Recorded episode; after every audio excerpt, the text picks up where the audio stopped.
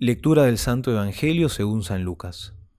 Ay de ti, Corazaín, ay de ti, Betsaida, porque si en Tiro y en Sidón se hubieran hecho los milagros realizados entre ustedes, hace tiempo que se habrían convertido, poniéndose silicio y sentándose sobre ceniza.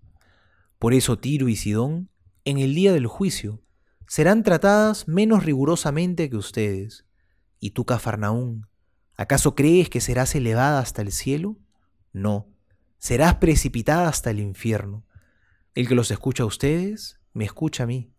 El que los rechaza a ustedes, me rechaza a mí. Y el que me rechaza, rechaza a aquel que me envió. Palabra del Señor, gloria a ti, Señor Jesús. Definitivamente seguir los pasos del Señor no siempre va a ser muy gratificante. No siempre a Jesús y a sus discípulos los recibieron bien. Por ejemplo, lo vemos cuando Jesús recomienda a sus discípulos que si no los reciben en una aldea, se sacudan el polvo de los pies y marchen a la siguiente aldea. En Samaria hace poco no los habían querido recibir, y en Jerusalén le esperaban cosas peores, que terminarían con la muerte de Cristo.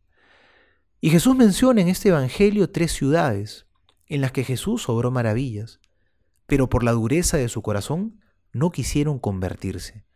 Quizá estaban muy acostumbrados a ver a Jesús, estaban acostumbrados a sus bondades y a sus milagros.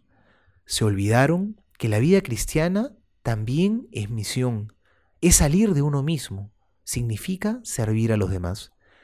Y Jesús hizo de todo, pero ellos no quisieron dar un paso más y se quedaron estancados.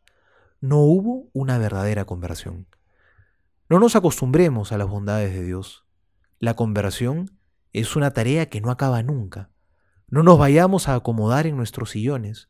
No nos aburguesemos en nuestro combate espiritual ni en nuestra vida de fe, porque el que no está avanzando ya está retrocediendo. Y finalmente Cristo termina con la sentencia. El que los escucha a ustedes, me escucha a mí. No dejemos de escuchar a la iglesia, porque no se puede creer en Dios y negar a la iglesia, a los enviados del Señor. El Señor sigue actuando por medio de nosotros y nos invita constantemente a la conversión. Soy el Padre Juan José Paniagua y le doy mi bendición en el nombre del Padre y del Hijo y del Espíritu Santo. Amén.